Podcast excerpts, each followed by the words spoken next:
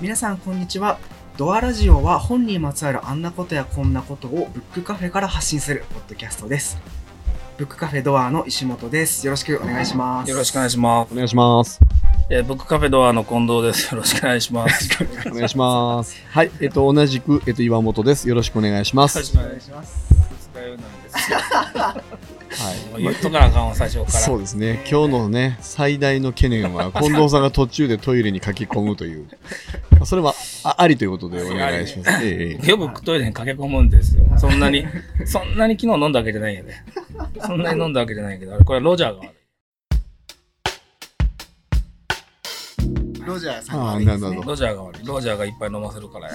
差しデザインにクレーム入れましょうはい大丈夫です。もう大丈夫です。はい、えー今日はピックアップする書籍はシンクスマートですこの本は数々の経営や起業を経て作家となった著者が思い込みを避けて賢く生きる方法を記した一冊です。これ、あれやね。面白いね。選んだ一冊でしたけど。うんうん。めっちゃ付箋貼ってるけど。いや、僕ね、まだ、これもまだ半分ぐらいまでね。読んでるというか、本も読みながら、あのー、オーディオブックスであ移動中に聞いてるけど、あ、はい。ど、どれが面白かったですか？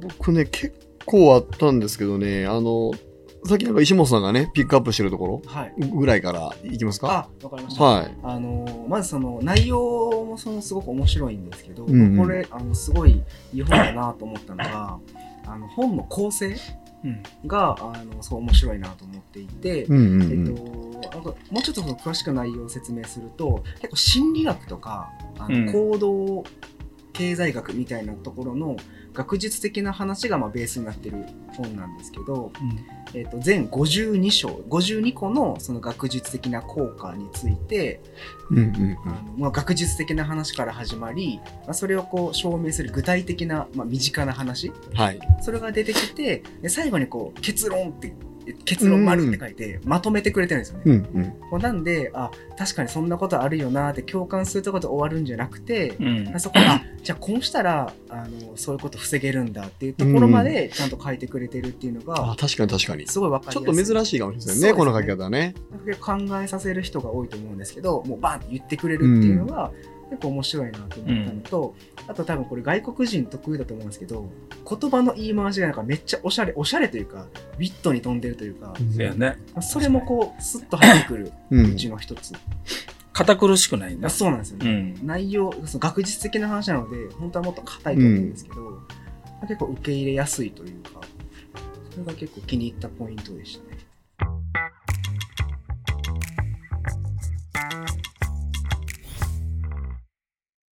この52章の中でどれどれが面白いと思うあ早速お話あ、かもちろん。僕あの一応この本のその今お伝えした魅力が伝わってるあのつ詰まってるなと思うのが、うん。第49章うん。生贄探しはやめた方がいいわけ」っていう章があって、うん。えっと、まあ、最初にこれ学術的な話はその単一原因のうん。語尾っていう大丈夫？これ難しい話。いやでもそれ、まあ、読めないですね。うん今のところ今のところ何がおもろいねんって情報じゃないですか。うん要するにあの物事の原因って一つじゃないよねっていううん。うんことなんですけど、人はいやこれの原因はこうだっていうのを決めつめ決めつけてしまいがちっていう。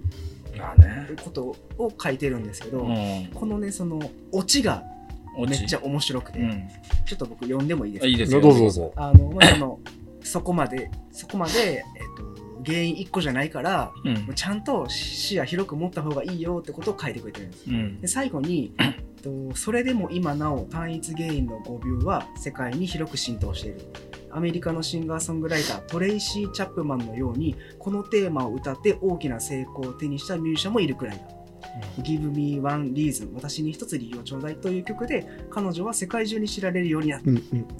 いやちょっと待って彼女が成功した理由はこれ一つではないはずだ。っていうオチなんですこれ僕読んだ時にあのこの最後の一文読むまでああそうなそういう人いるんやって今まで読んできてたね思ってしまったんですよ。うんうん。でこの一文ではっと思わせてああ、なるほどね。うん。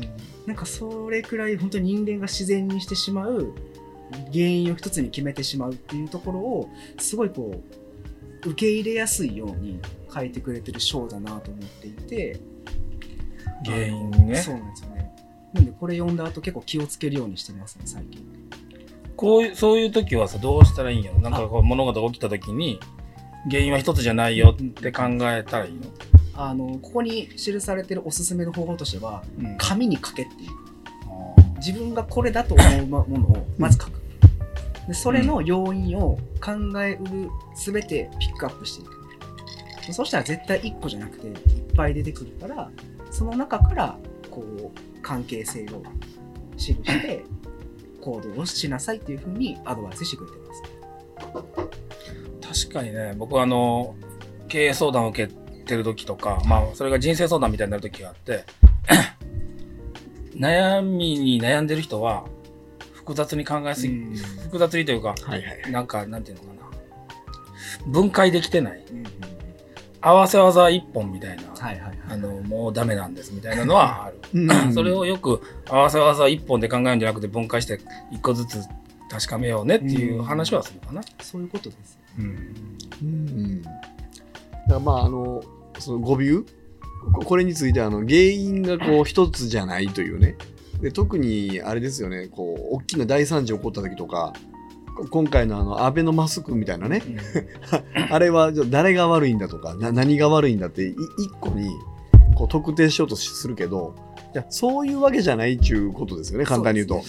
いろんなことが絡み合ってて、でそれちゃんと整理していかないとわからないよって、全体像がわからないよって、そんなことですよね。そうですよね。結構やっぱ陥ってしまいますよね、うん。これ面白かっ まあ、でもこの本さ、その理由のことを、理由があった方が納得性があるというやつもあったり、はいその、はいはい。結構被ってることを何回か違う角度から言ってるのが多いよね。うんその他の本でもこう言われてるようなこととかも出てきたりして、うん。なんかそういうのも再確認できる一冊だったなっていうのは僕は読みながらうん思ってましたね。さっきね、石本さんと話話しててね、他のやつで、ちょっと面白いかなと思ったやつで言うと、どれだ？ね妬み。あうん。妬み、何章でしたっけね？あ妬み36章。?36 章。うーん。そこまでまだ言ってない。妬みもまあ、人は妬み起こすよねっていう話なんですよ。うん。こどうですか、近藤さんこう人生の中で覚えてる中で、妬み。妬みっていうのは、してないと思ってるけどしてるんやろね。でもすなわちあの似ているうん。に似て共通点がある人に対して妬みをするとあ例えば僕だったらまあリクルートに言う時で言うと、リクルートの中の同じ境遇のね設定にされてる営業マンに対して妬みも、あ。うん。なんであいつの方がね大きいお客さん持ってクソみたいなこ悔ともあしい、る悔しいっていうのと妬みは違うの？あでもねそれで言うとこの本は妬みってどういう感情かっていうところから書いてくれてるんですよ。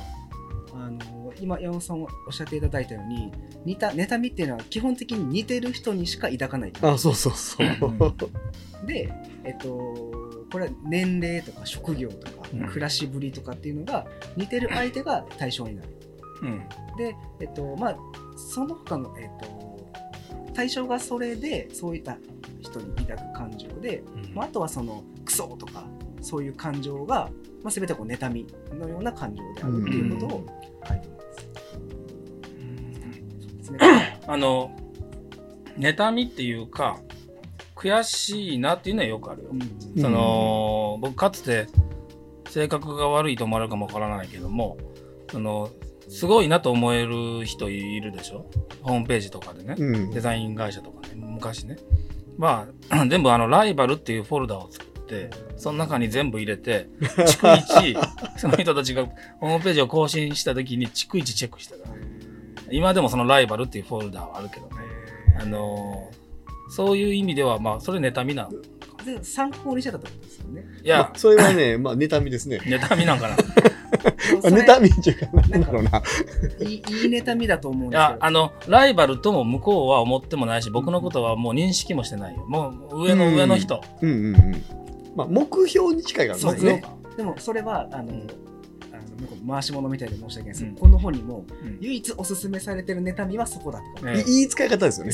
いい使い方。そう、ん。で、えっと、あなたがこうなりたいと目標にしている人だけに対して妬みなさいっていうことをうん。書いていて、でもそれすごいいい妬みよかった。でもそれはよくある、よよくあるというか、今もしてるけど、ライバルやなと思っている人だったり、あのーあと何年か後にの抜けるかなと思ってるような人のことをめちゃくちゃチェックして、あのー今こういうことを考えてて、この人は多分この方向に進んでいくやろうなとか。で、我々はそことは関係ないから、この路線で行こうみたいなことをよく考える。まあ、戦略とまでいかないけどね。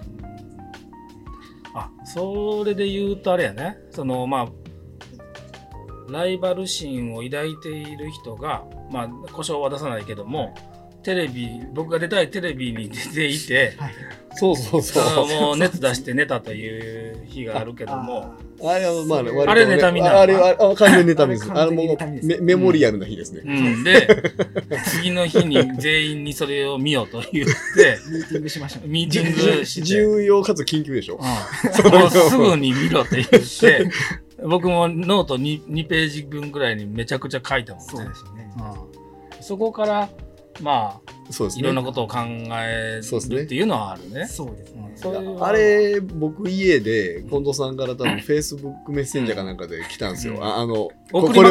これ見てくれと。うんで、あの時のね、文面がね、こう、危機迫るものがあってね。これは、これは見たらあかんやつやなと思って。ね多分感情がかなりこうね、あこれいろいろ怒りと悲しみと悔しさとこういろいろ混ざっとるというね。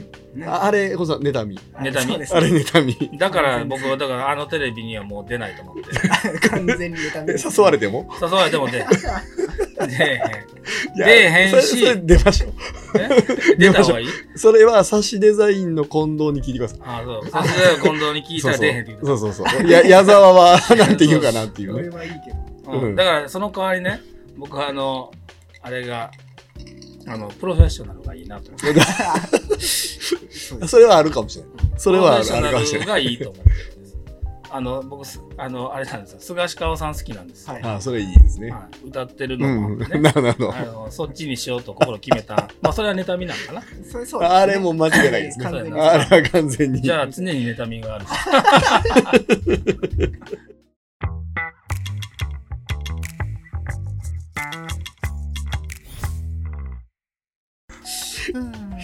そうそう。ありましたね。そうそう。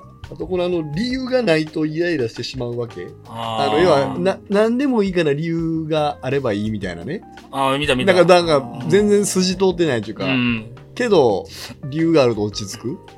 書いてましたよね。コピー機に並んでる列の人の中に入っていって、うんコピー5枚だけ先に取らせてほしいっていうやつの、あの、理由がないバージョンと理由があるバージョンと理由がある時の方がよく入れてくれるってやつやろ、うそうそう、そう。私何枚かコピーを取らないといけないので先に取らせてくださいっていう理由にもなってない理由でも入れてくれるっていうそうそうそうですね。あーこれ面白かったね。うんこれはね、面白いですよね。うん。でも言い訳と理由ってどうなんやろ？だから逆に言い訳されて腹立つこととかもあるでしょ？ありますね。あれ何なんですかね？う。ん。その線引きってなかね。そう。今のケース全然腹立たないですよね。うん僕と石本さん並んでて、近藤さんがちょっとごめんなさいと。うん。あのうん、5, 5枚。いや、急ぎでね、緊急でとは言われたらどうぞなんですけど、そんな話じゃなくて、すいません、ちょっと5枚だけ取らせてもらっていいですかみたいな。いや、な、並べようって話ですか？いや、けけど、多分、僕と石本さん譲ると思うんですよ。そねそれから近藤さんだからじゃなくてうん。うん、確かに確かそれは腹立たないのに、あの、失か、敗した時の理由が腹立つのかな言い訳。まあ、やっぱりあれじゃないですかね、ちょっと自分反省ししないといけないと思うんですけど、あの、あれですね、自分を守るための理由を、こう防衛をしてるな、みたいな。うん。そんなん聞くと、分かるもんだから確かに。何を言うとんやと。そうやね。な。んかそんな感じかもしれないですよね。誠実さ感じれないですよね。そういう時ってああだからああのあれかもな やっぱり利己的なんじゃないですか、うんうんうんあの相手に迷惑かかってるのにもかかわらずうん。俺はこういう状況だったからできなかったとか言われると、いやその前にまず相手にごめんなさいでしょ？とか迷惑かけたでしょ？ってこう思うじゃないですか。ななんかそんな感じじゃないですか。最近そういうので腹立ったことあるんですか？言い訳。別に言い訳じゃなくてもいいけど。どうやろうな。岩本さんって怒ったらどんな感じなの？怒るとですね年に1回か2回怒るんです多分。へあ怒ると多分怖いですね。怒ると怖い。怒ると怖い。い。こら、こら言うんですか？ーあれですか？ご家族に対して家族に対してもそうですね。あの年1回だけ奥さんに365日多分怒られてるんですけど 1日ぐらいだけ反逆するんですよ。反撃。で大体それはい言われすぎてあ人格否定的な話感じになってきてちょっと今のそれは人格否定じゃないかと。そこ、金銭に触れてしまったんや。それは金銭に触れるっていう。あとはどうですかね。もうちょっと若い頃というかマネージャー成り立てとかリーダーぐらいやってる時だとめちゃくちゃ怖かったですね。あめっちゃ怖かった。ーそういう役割をせなあかんっていうのもあったんじゃないそういう役割もせないかんのですいやどっちかというとねあのし僕の上司のマネージャーとかその上の支社長ぐらいが、うん。に苦笑いするぐらい僕怒ってました、へお山本また怒ってるみたいな。えー、意外な感じ。会議中にうん。あの、ね、いくつかあるんですけど会議中に、えっと、新人の女の子で寝てる子がいて、あー。で 寝寝ちゃうんですよいつも。自分の番じゃなかった時、うん。み三好さんっていうんですかね。いいので、あ大丈夫です。あのでで三好がいつも寝るもんだから三好お前この間も言うたやろと。今もやめろと。もう会社辞めろと。俺は、おま、マネージャーそこにいるんですよ。マネージャーも支社長もそこにいるんですけど会議に。俺が言っておあの言って言っとくからね。今書けと。退職届を。結構いきますね。今書けと。でえーんって泣いて。そらな、こう。そででマネージャーも社長もあのあまた今本やるよあの言っとんなとそれほんまに書いたらどうするんですか？書いたら受理しますおねー、まあほんま本気や その時はもうやめさせるつもりで言ってるんいや、ですいや、あの、そそそそうつもりじゃないですよ。もちろん、あの、彼女にはそ、そういう場じゃないよねと、みんな真剣に話し合ってる場で、なぜ君はそういう意識を持てないんだっていう、あの、当時のすごいす狭い視野でね、あの、思ってましたし、もう一個ね、あの、い印象的なのは、それこそ営業のリーダーやってる時に、月末達成せずになんかすごい悔しかったんですよ、そのグループで行かなかったことが。で、えっ、と、今日は、まあ、毎月こう飲み会行くんですよ。はい達成しても達成しなくても。うん。で、行きましょうってなってたんですけど、まあ僕マネージャーに、いやいや、こんな日に行けないでしょと。今日はね、夜中通して議論しますよと。いうことで、で、あの、10 9時ぐらいから5時ぐらいまでやったんです、ミーティング。うん。で、その時に、それぞれこう、今後の戦略をレポートしてこようとうん。でね、あの、一人彼、移動してきた彼がいました。社内 SE、システム部門から移動してきた。彼がレポートを出してくれたんですけど、なんかね、ちょっと違うんですよ、他の人の資料と。うん。ん？と思ってうん。見たら、あの、ポエム書いてたんですよ。え、ポエムかと思ってね、一応ポエム読んだんですけど、ポエムの内容が、僕はタンポポになりたいっていうポエムやって、もう逃げてるやん。逃げのポエムやんか。で、まあ一応、ね、なんか、なんでこれ書いたんやと聞いたら、あの、タンポポは、実は表向きはこう可愛らしいね、あの、黄色い花が咲くんだけど、あの、セメントとかにさ、はい、咲いてますと。で、ね、根をすっごいしっかり張ってると。そういう意味でね。そういう意味で僕はタンポポになりたいって本気で書いたんですとうん。いう話して、一瞬ひるんだんですけど、いや、ちょっと待ってと、お前、ふざけんなよ。そこ行くんや。僕は怒らへんけどな、それ。当時ね、若かった岩本君は、26歳ぐらいです。血気盛んそう。うん。お前本気かって言って、あの僕のあのキーワード、お前本気かってあの詰めるっていう。そうそうそう。直高君っていう。いや、今はすごい仲いいですよ。めちゃくちゃ怖かったって言われてますから。僕、そういうふうに怒られへんねんな。ほんまに。そのいや別に憧れるわけじゃないけども、はいバーンって言う人いるでしょ、はい。そういう怒り方できないんだよももともと性格上、うん。いや、絶対それの方がいいですよ。絶対それの方がいいですよ。一回一回飲んで絶対勝てる方法を考えて喧嘩しに行くんですよなるほど。ま、負けたくないんですよね。負けたくい。ないんですそうなんですね。その場でややるよりかは。その僕もともとインテリアデザインやってたんですねでインテリアデザインしてる時に現場で指示するでしょ、うん。で、まあ、血気盛んな職人さんとかいらっしゃるとでやっぱりまあここのところはこういう風にしてほしいともう職人さん作りかけてるんやけどやっぱりこれはちょっとあかんからデザイン上。申し訳ないけど外してほしい。とあのまあちょっと喧嘩みたいになるわけなんでやらなあかんねんだから僕はそういう時にめちゃくちゃ来るんで向こうはね、はい。もう顔も5センチぐらいのところまで来るあの ヤンキーみたいな感じでめちゃくちゃ怒ってくるでしょ。そうなったら勝ったなと思うんですねまず。ああ。まあ、お怒怒らしたというか、そのディベートやったらいいけど、ディベートじゃなくても向こうが切れてお前殺したろかみたいな感じで来る 来る時あんのよ、本当に。で来たら、ああ、もうこれは勝ったなと思って、あの、そういう言葉遣いしてたら次の日から職場なくなるよって言ったらもっと怒るんやけどね。職現場監督に言って、あの人使わないでください。そういうような戦いが多い。どんだけ演出やねん。まあ、修羅場ですね。簡単に言うとね。そういうのめっちゃ多いですよ。現現場でやってたら。まあ、そういう時にバーンといいかないんです、僕は。そのだから、僕がそういう風に怒ってたとしたら、よっぽどか演技かどっちかと思う。あまずあえて。っあえて、てことですね。やめてまえみたいなこと例えば言ってたとしたら、まあ、まあ言わないけどなるほど。それ多分よっぽど思ってるか演技かや。な、ーうん。その言う言うような感じじゃないのもともと話はずれたけどなんかそういう変な言い訳からねはい 怒ること。あでも詰めるのはあったかもね過去にやっぱり。詰めるのは、僕あの前職スターバックスで、はい。うん。行動強化と行動是正っていうのを結構割と早い段階で習うんです。はいはい。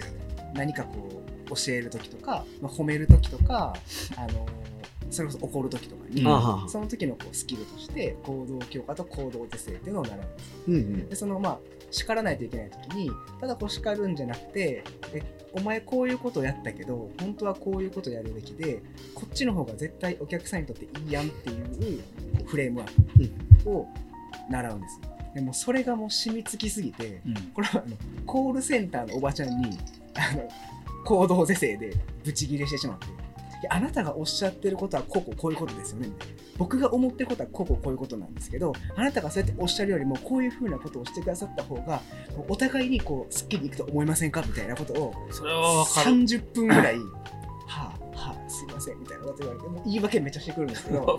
いやあなたがおっしゃってるそれ言い訳そう。石本さん怒ったそうそう。スイッチあのインターネット業者なんですけど、うんあの回線引く。はいはい。スイッチ入ってしまあ、って。最近の？そうですそうです。あ、あのー最近じゃないの？自宅のあ、やつ。自宅のやつ。スイッチ入ってもうてそれは言い訳ですよね。それは分かいやるいやいや。いやそれそういうのはめちゃある。僕そういうタイプです。僕もそういうタイプやわ。で多分めっちゃあの怖がられてるような気がします。そう、ね。不条理のこと言われたら怒るね。そうなんですよ。なんかそれそっちの都合やんみたいなことがこうんうんあったかもそそういうもんなんですみたいな感じでことをすると、うんおっしゃってることはわかるけどいや冷静に考え一緒に冷静に考えましょうっていっぱい思い出してきたわ。え一緒に冷静に考えましょうふつふつと。二日酔い忘れてますね。忘れて、ねもう二日良くなってきた。いい商談できますね二日酔い二日酔いの、二日酔いの日はいい印象なかった。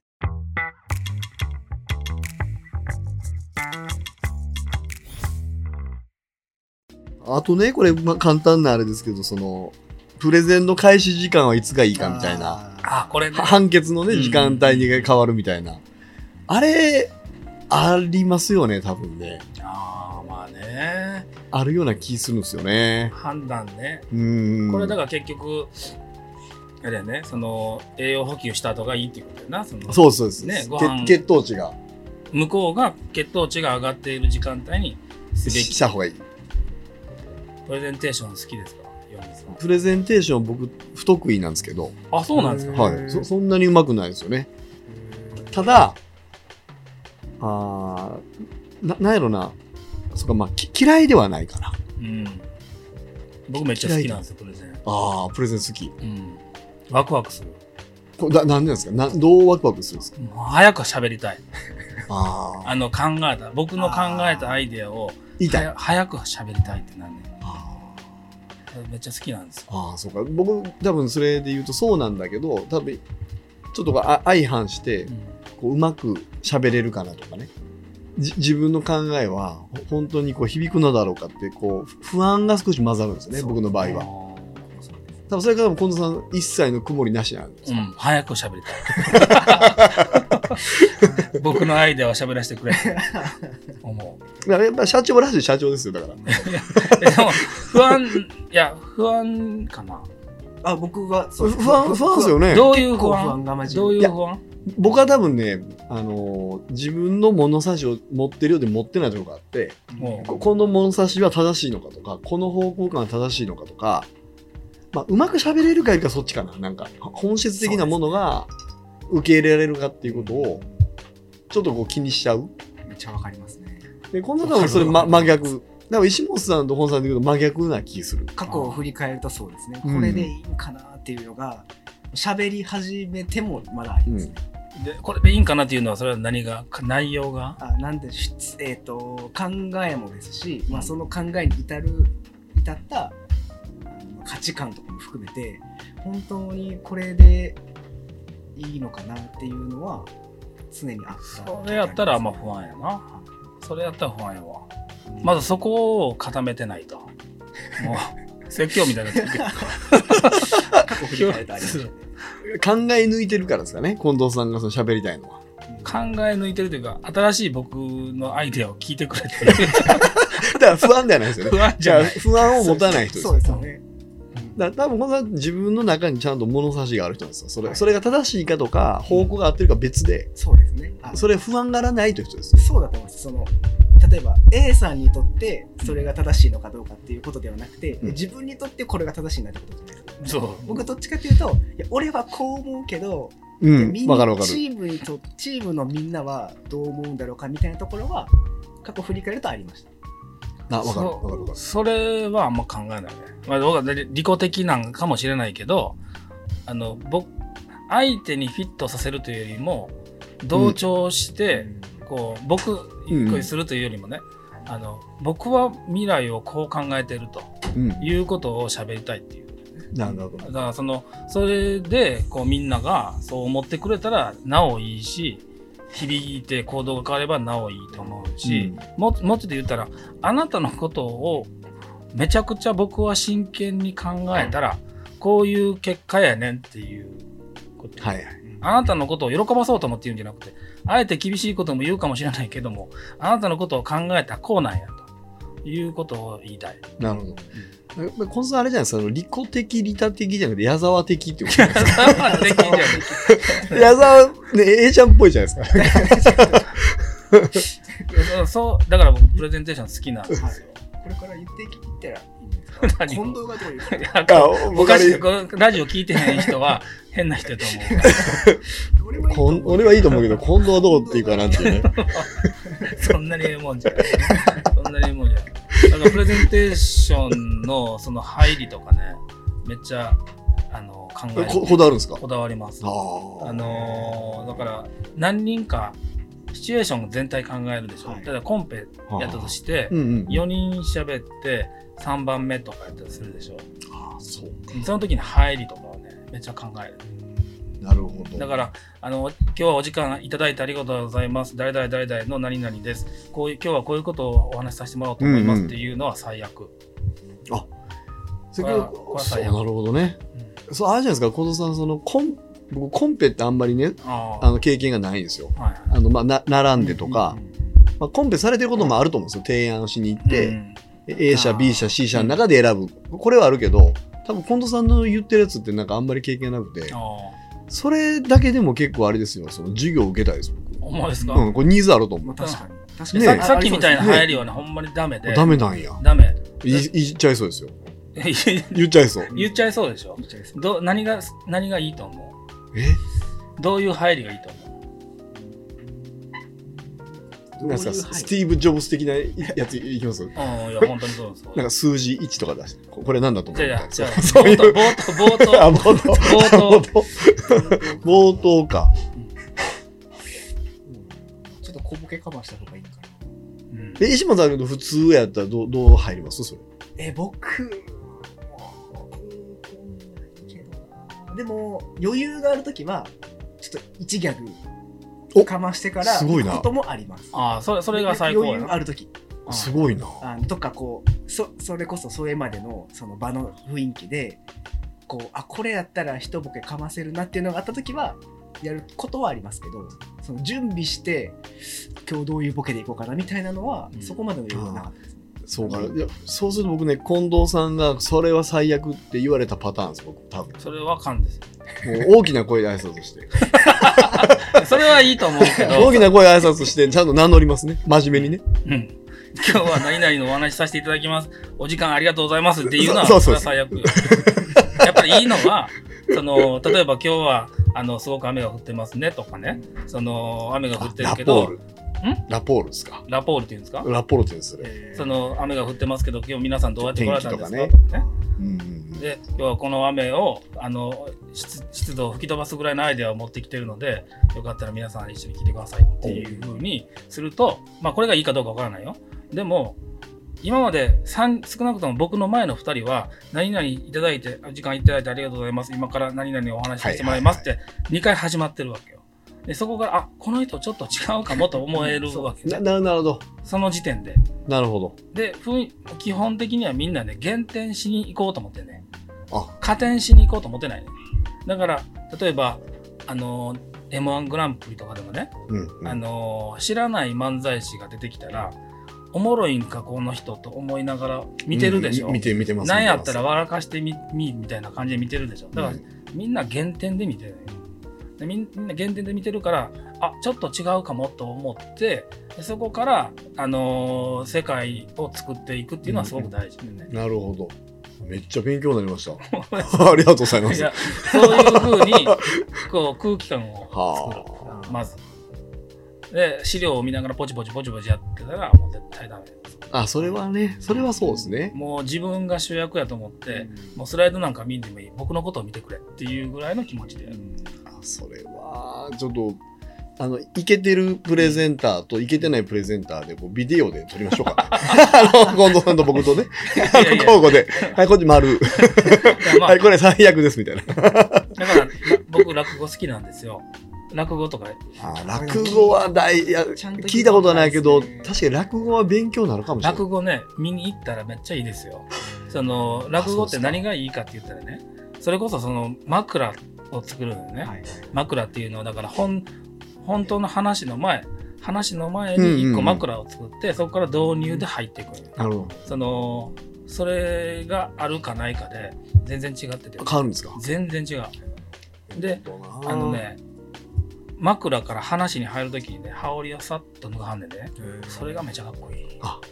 けどそのやっぱ間もね。まあまあある。だからそれ、それで、あ、今から話が始まるねやと僕らは思う。なるほど。うんだからそこがね、やっぱり上手い人はめちゃくちゃ上手いね。もうその枕でね、めっちゃ笑うのよ、みんな。笑うんだうんめっちゃ笑うね。で、雰囲気わーっと作って、羽織パッと脱いで、話に入っていくね。それがめっちゃいいよ。ああ、ちょっと落語ね。ちょっと興味ありますもん、それ。落語すごく安いよ。今行かれへんかもしれへんけど、繁盛亭とか2、3000円ぐらいでね。あ行けんですか？見見れるし、ね。ええあ、それはけど一回行ってみよう。うん。でいいですよ。あ、そうですか。そうそう。プレゼンテーションのすごくこう勉強になる。プレゼンみたいなもんですよねねえ。で、一人で喋ってるそうですねんだよね。誰も助けてくれない、うけど確かにな、ま、漫才なんかもプレゼンですよね。ん。まあまあそうそう。ねえ、M1 グランプリとかもそうだし。そうで 岩本さんのお友達 M1 グランプリ出てはるん、ですあそうそう、あの、毎年出てるんですよ、あの、デビュー。毎年デビューと鶴。アホでしょでね一、回戦一回戦で敗退するんですよ。入れてるんですで一回戦で敗退するんだけど、あいつらが この間ね、言ってましたけど、惜敗だと。惜しい。一回戦のいいところまで行ってほしい。我々、我々は結構ハイセンスなんだけど、分かってくれないと。時代が追いついてないです時代が追いついてない。あ毎年出てるとあアホでしょ。見てみたいけど。本当ーなアホでしょ。いやあでもそういうのあでもプレゼンテーションの本とかもあってもいいかもね。ああそうですねう、ん。なんかあっそういうのてもいいと思も勉強したことあるんですか？あるよあ、えーっ、とね、本、本はないかな。オーディオブックはあるけど、まあでも、好きやからよく見る、そういうのは。うん。でも、あの、そのプレゼンが全てではないんだよね。例えば、スティーブ・ジョブズみたいなプレゼンが全てではなくて、あれはね、人それぞれなんやけど、うん。やっぱりでも型を理解しておくっていうのはあそ大事それは大事でしょうね、うん。それは大事だと思うやっぱり。こういう形でやろうっていうのはね。そ,、まあ、そこに理由はありますよね。型がある理由っていうかね、いやそうだよな。だから、だからまあそういう話があってもいいかもしれないけど、うん。いや僕あのちょっと余談まだそれますけど、うんうん滑らない話ってあるじゃないですか、うんうん滑らない話がこう流行った時ぐらいにうん。うんそのリクルートの時にねうん。関西支社対名古屋支社っていう,、うん。こう宴会芸だけで集まる大会があるんですよ。会芸。めっちゃなんかし琵琶湖のレイクビューのねええとこホテル完全に貸し切ってうん。もう大宴会するんですけど、僕関西支社のその宴会のなんですかねいわゆる総まとめやったんですよ。うん。総責任者もう圧倒的に関西優勢やと言われてるんです。まあまあね、そんな感じがしますわね。もうねだだ滑りしましたよ関西全体的に。もうこれもうねもうひどひどかったんですよ。で後に僕は永久戦犯っていうビデオをつ作らされたぐらい3分のみショートフィルムやったんですけど。すべてやつあすすべて岩本は今会社に来てないという体で、その、なんですか、三角公園の鳩を追いかける岩本とか、やったんですけど、その時のね、滑らない話が、いややったんです滑らない話をやったんですよ。で一郎、前野一郎さんっていう人が総責任者だから、一郎前野の滑らない話。うんうんで、前野さんにはやめとけって言われたんですその企画。うんうん絶対思んないと。う 自信満々でやったんですよ。でね、一応準備してる時は、5人ぐらいで話した時はめちゃくちゃおもろかったんですよ。こっちのその話者3人。ところがね、箱が大きくなって、やっぱ、なんか200何十名とかになったら、全然おもんなかったんですよ。そういうのあるのかもね。あれ何なんですかねあめちゃくちゃおもろかったんですよ。笑いってすごく難しいと思う。あれ難しい。本当にもう僕はできないからあのすごいなと思うけど人数増えたら確かにそうかもねでもそんな中で2人で立って笑わすんやもんねいや、あれすごいですよね。けど去年の M1 グランプリ面白かったんですけどね。去年面白かったね面白かったですよね。うん全員面白かったねこれ石本さん誰が一番おもろかったんですか？いやーこれね石本さんが選ぶグランプリ。あもう自分に正直になると僕はペコパが好きだったんですよ。へえ、なんでその正直にならなあかんの？いやいやミミーハーみたいな感じするじゃないですか。いやいやいや、全然いいよ。でペコパは僕すごいなと思うのは、うん。あのあれなんですよ。人を傷つけないじゃないですか？ーそうだね。確かに確かに、ツッコミがね。よく言いますけどみんなね、うなんかその承認することをなんか笑いに変えるってめちゃめちゃすごい着眼点やなと思あれでもあ頭の回転めっちゃ速いよね。そうですよね、うん。突っ込めないんやもんね。そうです。よで本来だって突っ込むためにあの業界にいるわけじゃないですか、なんでやねんっていうためにいるのに、いやかぶるなら俺がどけばいいとか、うん。よう言うたな、うん、うん、まあさ確かにね。すごいよね。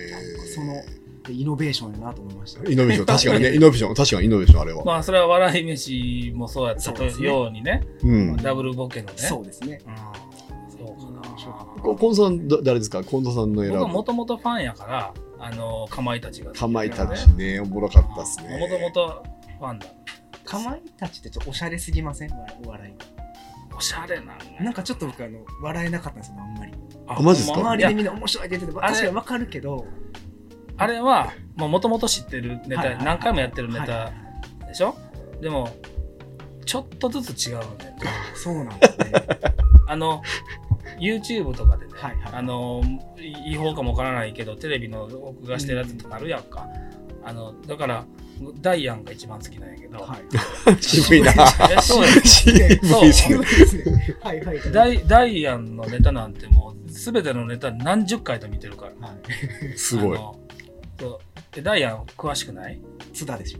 だ津田じゃない。か津田よりもユースケの方がいい。あそうああ、そうなんですか。詳しくないです。そのぐらいの知識ですええー、そうなんや いや多分ですけど、うんダイアンが一番好きっていう人めちゃめちゃ少数派だと思うダイアンの中では僕、岸大輔が一番好きやね。あのなんてうず、うずまさうずまさの撮影の合間になっているやつね。頭がカツラで、で、あの、めっちゃでかいシャツを着てるやつ。岸大輔知らない？知らない知らないです。え、そうなんや。僕ね、けどそれで言うと、あんまりちゃんとテレビ見てないから、ダイアンのネタを見たことがないです。めちゃ面白いですよ。あ、そうですか。うん。めちゃ面じゃあ、白い。岸大輔っていうネタなんですかそれ。違う、岸大輔っていうキャラ。あ、キャうずまさの撮影の合間、72時間とかあってね。はいはい。それの時にまたカツラかぶらなあかんから、カツラはそのままかぶってて、でもなるほど私服には書き換えてんね。じゃあ、それちょっと YouTube で調べたら出てくるんですか？出てきます。あ、じゃあちょっと見ますわ。西大好き岸大輔ね。そこそこ。かまいたちか。僕はあの、ペペコパを見た後に何が起こったかっていうと、あれ多分あれ、あれ、誰のキャラやったんですか？ひ氷室ですか？あれ。あ僕の中であれ氷室やと思ったんですよ。うん氷室を思い出して無性にボーイを見たくなって、なんかね、あの後えらいボーイを見る見るようになってしまって、へで、そこから布袋さんに行って、はいで、コンプレックス行ったんですよね。ーペコ、ペコパのおかげで。音楽の方に行くんやね。音楽に行きましたね。もう面白すぎて僕の中で。まあでもおも面白かったね。なんか気づかされ改めてこうきいろんなことに気づかしてくれてしかも笑わせてくれるっていうだけど、あん中であの、一番肩あるのはやっぱミルクボーイですよね。ボーイはすあ、すごかったですね。いや、それこそさっきのプレゼンテーションの話じゃないけどね。そうそうそう。あの、もう、だから減点方式で見てるわけよ。ででも、ミルクボーイは、あの、どこ行こっていうね、あのテレビに出てはったから、あの、み見たことはあったけど、みあの万歳見たことなかったけど、でも、みるみるうちに笑えてきたもんね。そうそう。本当に、上がってきましたねうわーっとすごいなと思う。もう完全に支配しましたもんね空気をあそうそう。うん。あれ多分分かんないですおおそらくかまいたちが一番面白かった気がするんですよ。うんネタとしては。うんなんだけど、あの空気感で言うともう、あ、ね、あ圧勝しちゃったというか。まあね本当に。いや、でも僕は、あの、かまいたちの、あんなことだけ、あんな一つのことだけで、そこまで、あの、話せんねやっていうのはやっぱすごいなと思うよね。勘違いですよねうん勘違いというか勘違いというかあの、心理、心理テストのネタとかもあるんだよな。はいはいはい見た見たことある？心理テストのネタとかも、それはめちゃくちゃ面白いよ。本へ当にもう、ちょ、ほんまに。にちょっとしたことないけどね。それをめっちゃ広げる話なんやけどね。まあ、漫才の話ばっかりだね。シンクス、そうですねシンクスマートの話をちょっとしましょうよ。いいい感じで脱線しまし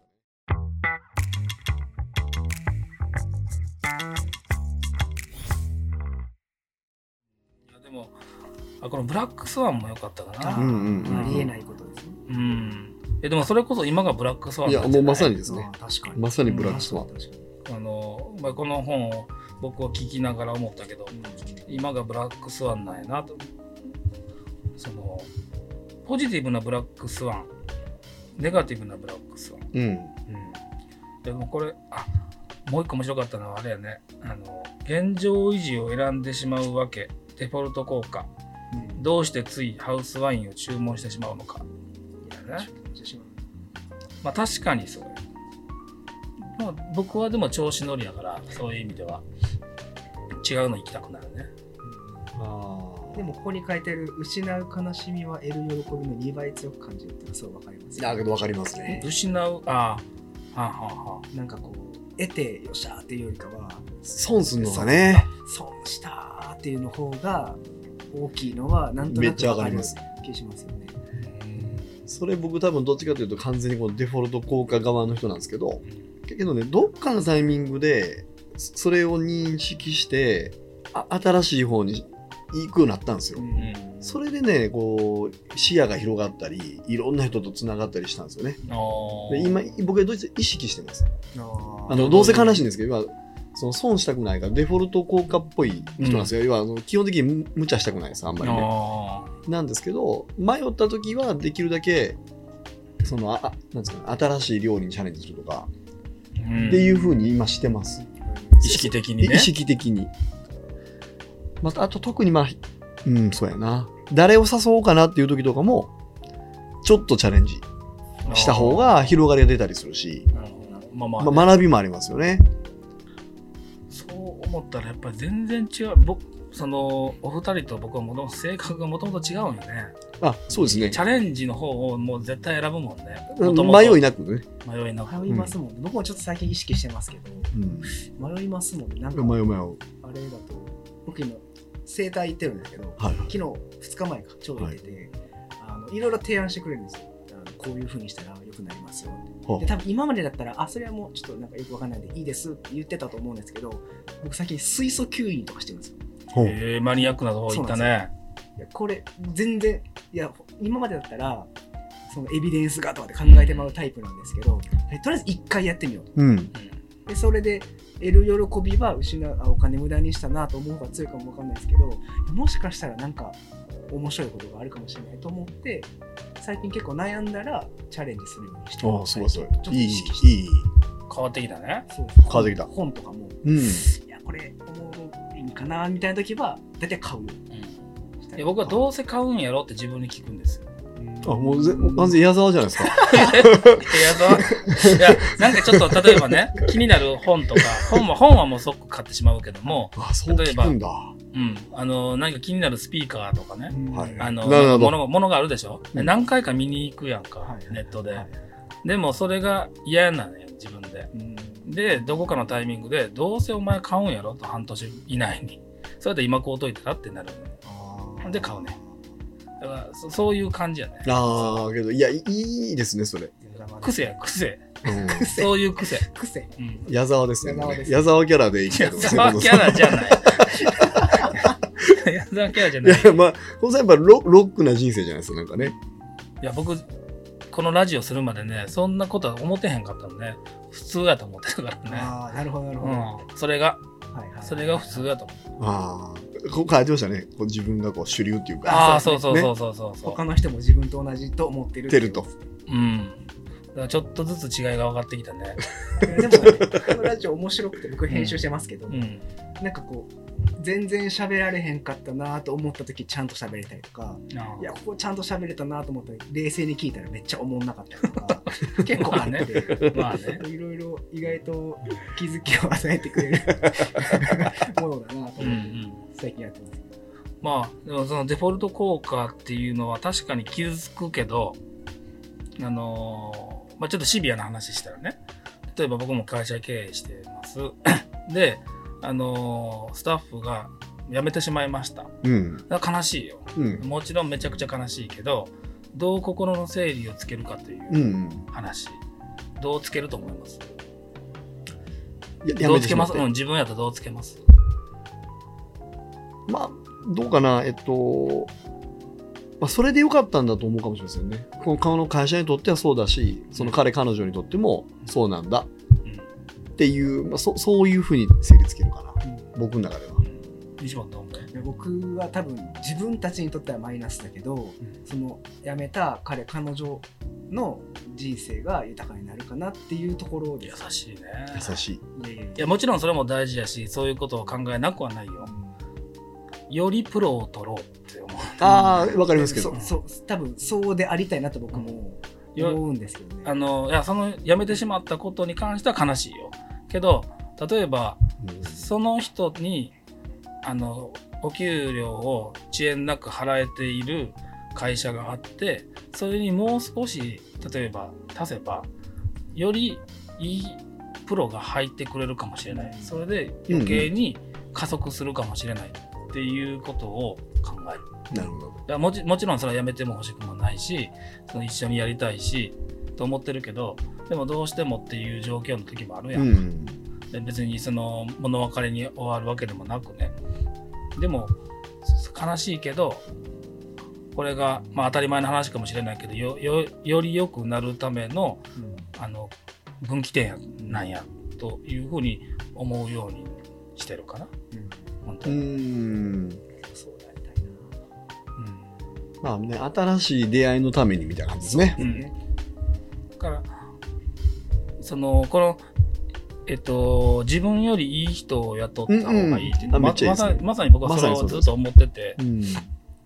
でもこれ面白いのはその B の人 B ぐらいの人は C の人を雇い C の人は D の人を雇いっていうので結局 Z レベルの人しかいなくなるよってまさにそうやなとも思うしねその 自分が気持ちいい状況にいるっていうのはあんまり良くないやろなと思う,、うんね。まあ、いい会社はあのそういう再方向ですよね。うん、もう明確にあの言われてました、陸道とか。あそうなんだ、はい。基準は自分より優秀な人を取りなさいと。うんで、そういう星に考えて嫌じゃないですか。うんそんなこと考えんなってことですね。うんで、みんなそうしてるからみんなそうなるっていう。結局内向きになったらあかんってことだよね。いやもうそうですね星に星に走っても守れないってことね本当にそうです。うんそうやなでもそういう攻攻めというか外側に外側にってこう意識を出していかなあかんねんなやっぱり、そうですね。うん中じゃなくて外とかね。うんマーケットとかお客さんに対して意識を向いたら、それは優秀な人を取りたいですよね。うん。そうですね。いい価値と提供したいんだから。う。ん。目的は何ぞやってことですよね。だからそう考えるようになって あのデザインの本とかでもねめちゃくちゃこの人すごいやんと思うたまにあんだよね。あのそのそういう本を読んだら嫉妬するでしょ。あ僕の考えていることよりもすごいこと考えてる。と思ったらその人を雇いたくなるねうんうんうん。それが一番早いと思うからうん。結局やまだそんなところまで行けてないからそうじゃないねんけどもでそういう気持ちになってああ。すごいなと思う人がいたら雇ったらいいうんまあそれは岩本さんもしかりだけどね。だからその我々の仲間になってくれた方が早い。まあ、ドラクエですね。前からこの際で ドドラクエですよ。ねそうそう、ドラクエでパーティーを組んでいくわけですよ。でも大事やと思う。あ大事だと思います、めちゃくちゃ。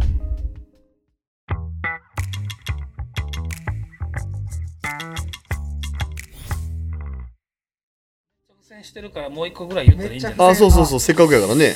そうさっきもう一個なんか言ってましたね、あ島さんそうなんですよね。僕もう一何やったかな？個ね、面白いなと思ったのが、後ろ第後ろの方やね。第38章の章スリーパー効果っていうのがあるんですよえー、うん。ああ、のはいはい。プロポラプロパガンダのやつね。そうですね。あのやっぱ要するに、うん。情報、情報入ってくるじゃないですか。うん何かの。その情報で絶対情報源があるわけじゃないうん。うん。でその情報をが入ってきた時に情報源の方を先に忘れて情報だけ残るよっていうのがこのスリーパー効果っていうもので要するにその、うん。例えばあのめちゃめちゃこれセールスしてきてんなって広告あるじゃないですか。もう誰が買うねんみたいな。うん。週刊誌のあの裏に載ってるうん。セールセーあルスみたいなあ、あの、この水晶を持てばめちゃくちゃ持てますみたいなそうですかこれ,、まあ、それはちょっとああれは行き過ぎてると思うんですけど、あのこんなんで誰が買うねんみたいな広告も、うんうんその広告であったことを先に忘れるんです。へー。でなんかその情報だけが残ってあ売られようとしてたっていう情報源の方が先になくなるから実はめっちゃ効果的なんだっていうのがスリーパー効果っていうところを読んだ時にああのあの世にはびこるいろんなこうやりすぎな広告もうん。なんか意外とちゃんとこう理にかなってんねんなっていうのを思ってへーそういうの考えてんのかね。よくよくあったでしょ昔。そのこれを持てばめちゃくちゃモテますみたいなやつでお金を持ったあんまりイケてない男子がこう女性と複数人の女性と並んでまあ写真をポパイとかに載ってそうですね。そうそうそうそう。あれよくありましたよ あねりましたね。あれ誰が買うの？それこそ思ってたけど。そうでもその情報源の方を早く忘れてしまってますけど、うん。そういうのがあったっていうのって意外と忘れないじゃないですか。忘れないね。なんかそれが結構僕自身もあってあのあれなんかどっかで聞いた話なんですけどとかなんかで読んだ話なんですけどって結構出てくるじゃないですか。あああるあるあるあるまさにそれそれはどこに載ってたかは別ですよね。そうですそうです残ってるんですね。情報そのものだけは残ってるんですね。それあおもろいなってこの本その章を読んだ時にめっちゃ思ったんですよちょっと話戻るけどさっきのやつって気になるじゃないですかさっきのねそのこの水晶を持てばめっちゃモテますって はいはいはい。周りに勝った人います？周りに勝った人、なんか一人二人いたような気がしますね。ええ。高校とか大学の時のその友達とかね。あれなんで買うんやろな。絶対嘘やんと思うのに。え石本そんなん知ってる？いやなんか知り合いがあれですけどツボ買ったって話は。あそれで言ったらうちのおばあさんってツボ買ったわ。で僕み悩んでた時に。2つ上ぐらいのそれそれで聞くとね、そうか、ちょ ちょっとずれていいですか？あいいですよ。あの、まあ、ぼったくられた話なんですけど、卒業旅行に行ったわけですよ、大学。アメフト部で。うん。で、まあ、あれは完全にぼったくりなんですけど、んこう、秘密のショップに連れて行かれてね、添乗員さんに。うん。そういう店なんです。そういう店なんですよ。で、その時は、まあ、もごめんなさい、モテるとかじゃなくて、うんその時ね、ススピードって言ったじゃないですか。ああ、わかります？はいはいはいボディーソウルの。ボディソウルの。の。スピードが解散をするという前情報を持ってるおばちゃんです、ここは。うん。なんそれ。で、うテレフォンカテレフォンカードがん。ね、話の展開全然読めない。カットしてくださいね。テレフォンカード、うん。これプレミアつく。うん。うん。多分ね、1000円のやつですよ、多分。あ、だからスピーなドが解散するから？なそうそう。で、その時はこういうのはプレミアがつくよって言われてて、うんこれ1万ぐらいの価値になる。うんうんみたいなこと、なんかいろいろ言われて、あと T シャツとかね、あすっごく高くなるからってー言われ実際それて。から解散したんですか？かで、まあ、その、あ、解散したんですよ。解散したけど、うん。めっちゃ、多分すすっげえ僕ら金払って、え、買うんや、そこで。そこで買うんや。買って。でね、ま、迷って僕、よう分からへんけど、親に国際電話しました。え？こんなん言われてんねんけど、買おうかな、みたいな。で、やめときっておかんに言われたんですけど、うん。買いましたね、僕。買うんや。買うったんで。ごめん、全然。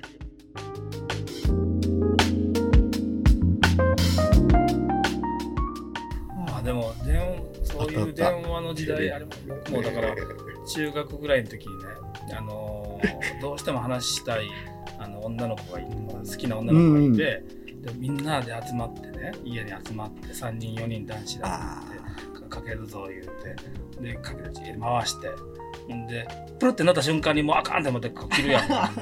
で、それでなんとかかけれるわけよ。はいでそしたら話がうまく喋られへんでしょそこから対策を練ってねあのこういう会話をしようっていうレシピみたいなの書くわけよ、変わってないです青ね。うん、こういう話をしてこういう話をしてこういう話をしようって書けるやんでこう最初の一発目いけんねんそこから話ずれてずれてもう全部使われへんまあ そうでしょうね。そうそらそうでしょうね。ずれてずれて思ってる反応なれへんねんほんでそれでまた面白ない電話になるっていうことよかったねそれもう一回だけありますね、そのなんか告白大会みたいなのしようみたいなね。あったね石破さんないですよ、そんな告ん。白大会ってあれですか？その女性に告白するの。そうそうそうそう。なんか3、4人集まってね。34人集まってやるよねそうお前誰が好きやねんとか言ってこう。あ逆で、その場でみんなで出ますんですね。あ。そうそうそうそう。で逆に向こうからもかかってくることがあんねん。たまに。であのーしょうもない質問してくるの好きな食べ物なんですかとか、ね、犬と猫どっちが好きですかとか。その質問10項目ぐらいに答えるだけの電話とかあったよ。え本当に。えなんか自己紹介カードみたいなのありましたけどね。あ自己紹介カードみたいなのは卒業式の日にみんな配るやつあそうそうそう。やろで俺だけ配られてへんやん言うて。へこむやつでしょ。そんなのもありましたね。第2ボタンをだけこ第二ボタン。う第2ボタン。あわわ我々学ランやから。そうですね。中学校の時は。そうそうそう。第2ボタンをもらってくれるかどうかみたいなんでざわついてたよね、はいはいはい。バレンタインの日はチョコレートが入ってへんかめっちゃゆっくり手ねあのひあの机の机の下の引き出しのスペースのところにゆっくり手入れて入ってへんかっても別になんとでもないじゃんみたいな顔してねやってたよね。なんか親近感湧ってない。そう。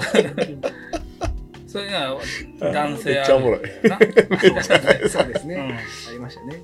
あ一人であの下駄箱まで行きますよね。大 そう体。その日は大体ねも、う近づくなみたいな雰囲気出してね。おのおの帰ります。あるある。うんは入ってなかったわと思って。あなんか懐かしいな。懐かしい。申し訳ない。はい。もうそろそろ。そうそうですね。だいぶね申し訳、ない。編集もね、これ大変やからね。いっぱい付箋してくれてるのにこ。れはあれなんですよ。一回目読んだ時に貼ってた。ああ、そういうことですうね。わん。かりました。ああ今日ちょっと雑談を雑談の方がいやいやいや、申し訳ない。なんかいろんな話が聞いて僕も楽しかったはいです。。二日酔いの治りました。よかったです、よかったです。また来週もよろしくお願いします。はいはい、お願いします。